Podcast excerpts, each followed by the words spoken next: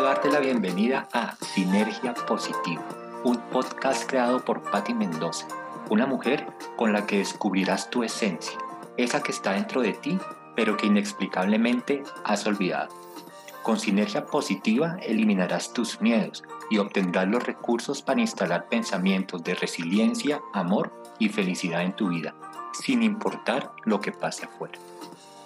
Todo lo que te contará Patty ha sido producto de su historia, de su evolución, de las decisiones que tomó en sus momentos de oscuridad y de todo lo que aprendió de ellos. Así que regálate este espacio, atrévete, camina junto a ella, no te arrepentirás.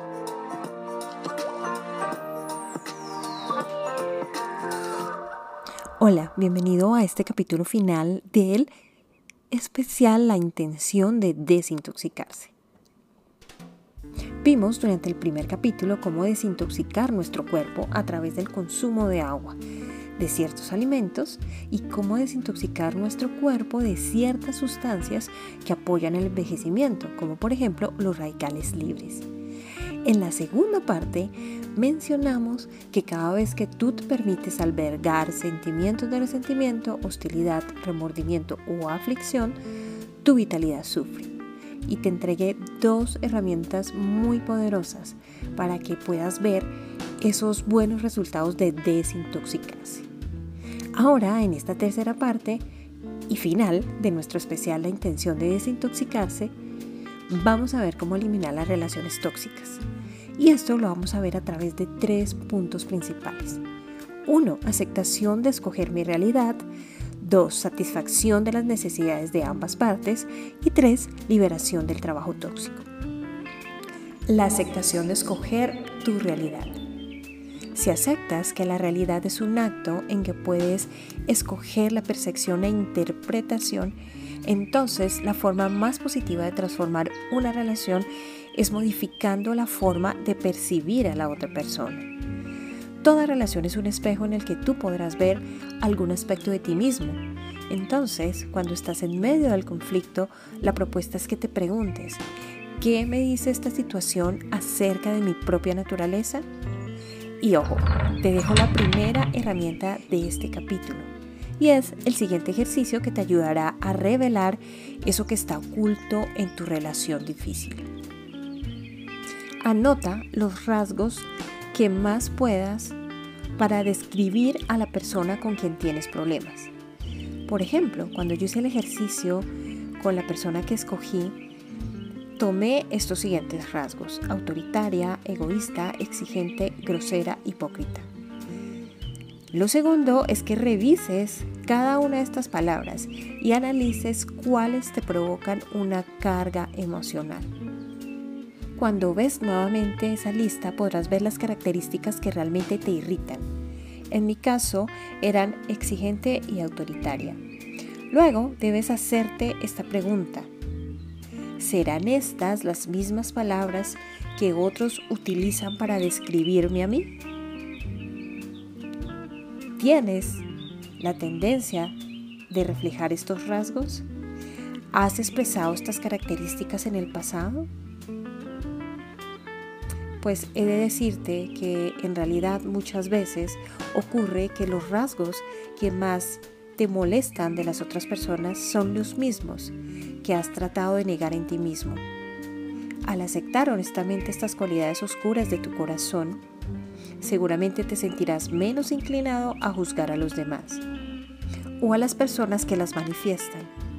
Y cuando te niegas a juzgar e interpretar te podrás abrir a la posibilidad de ver cualidades atractivas de esa persona en cuestión, las cuales te habías negado a ver anteriormente. Satisfacción de necesidades de ambas partes. Las relaciones prosperan cuando ambas partes sienten que satisfacen sus necesidades y tambalean cuando esto no es así. Esta insatisfacción genera estrés, emociones y relaciones tóxicas. Aprender a expresar tus necesidades y emociones de una manera sana permite cultivar las relaciones benéficas y revertir el envejecimiento.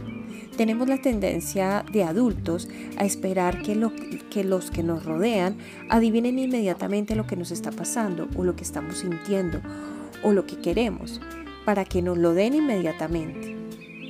Pero este sentimiento de esperar no nos va a llevar a ningún punto, así que es más conveniente buscar una forma eficaz de expresar tus necesidades y tus emociones. Abraham Maslow, que es un psicólogo humanista, describe cinco necesidades básicas que mueven a todo el ser humano. Uno, las necesidades fisiológicas básicas como el hambre, la sed, el abrigo, etc. Dos, las necesidades de estar seguro y a salvo. Tres, las necesidades sociales relacionadas con la comunidad, con la amistad, con el amor y con la pertenencia. Cuatro, las necesidades de favorecer nuestro amor propio y la búsqueda de la realización, el respeto, el reconocimiento y la posición. Y cinco, las necesidades de encontrar el significado, la belleza y la sabiduría de la vida, que es lo que él llama la autorrealización, que también se conoce como el estado de iluminación. Las personas autorrealizadas entonces son más agradables, espontáneas, naturales y sencillas. Viven una vida llena de significado y de creatividad. Se sienten felices, solas o en una relación personal íntima.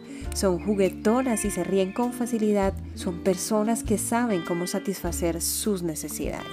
Ahora bien, Marshall Rosenberg, que fue un psicólogo estadounidense y creador de la comunicación no violenta, tiene un proceso sencillo para argumentar o para aumentar la probabilidad de satisfacer tus necesidades. Y ojo, porque esta es la segunda herramienta práctica de este capítulo. 1. No critiques al hacer tus observaciones a fin de que puedas reducir las posibilidades de desencadenar una actitud defensiva.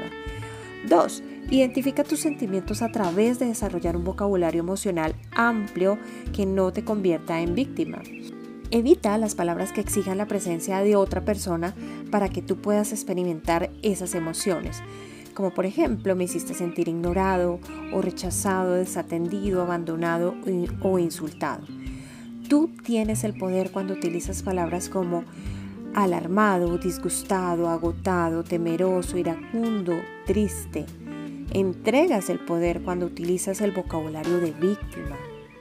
3. Determina lo que exactamente necesitas de la situación. Si no tienes claridad acerca de esas necesidades, es poco probable que la otra persona las tenga. 4. Pide lo que necesitas lo más concretamente posible y que sea una petición, no como una orden. 5. Pregúntate cuál es el regalo que encierra la situación. ¿Qué puedes aprender sobre todas estas circunstancias sobre ti mismo y sobre la vida?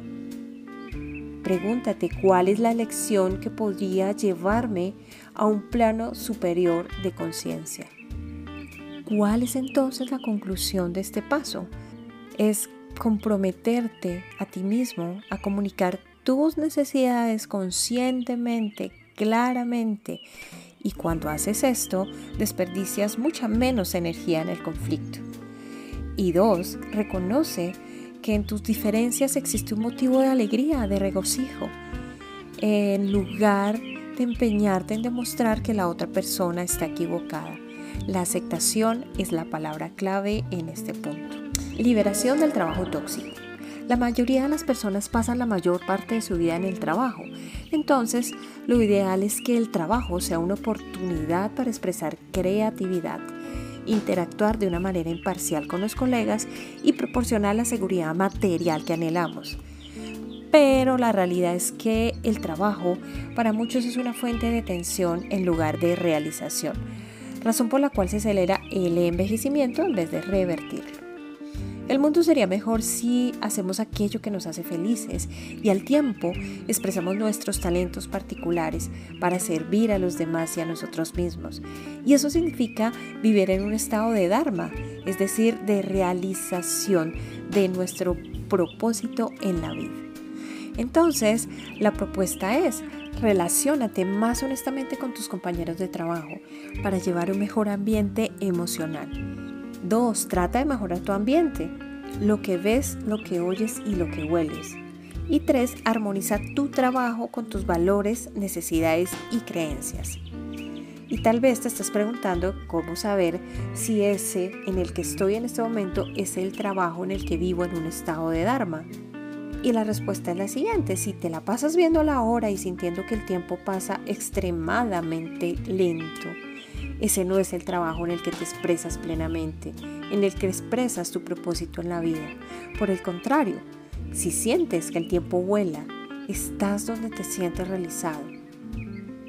Y aquí te dejo un gran asterisco para que lo tengas en cuenta.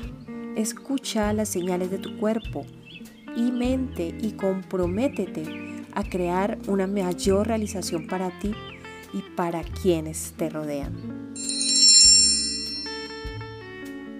De esta manera damos final a este gran especial de la intención de desintoxicarte. Te he dejado más de 6, 7 o 8 herramientas que te pueden ayudar a esta desintoxicación, tanto en tu cuerpo físico como en tus emociones y como en tus relaciones. Así que gracias por escucharme, nos veremos en un próximo capítulo y, ¿por qué no?, en un próximo especial. Yo creo firmemente en ti, creo en tu fuerza interior, creo que cuando miras a tu corazón empiezas a florecer, creo en el amor que te rige, creo en el gran y maravilloso futuro que te espera. Un abrazo de amor.